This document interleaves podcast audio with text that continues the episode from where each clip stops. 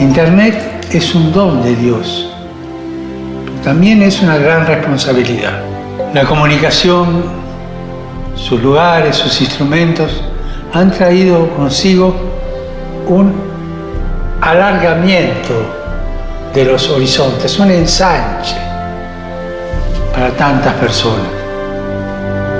Aprovechemos las posibilidades de encuentro y de solidaridad que ofrecen las redes sociales y que la red digital no sea un lugar de alienación, sea un lugar concreto, un lugar rico de humanidad.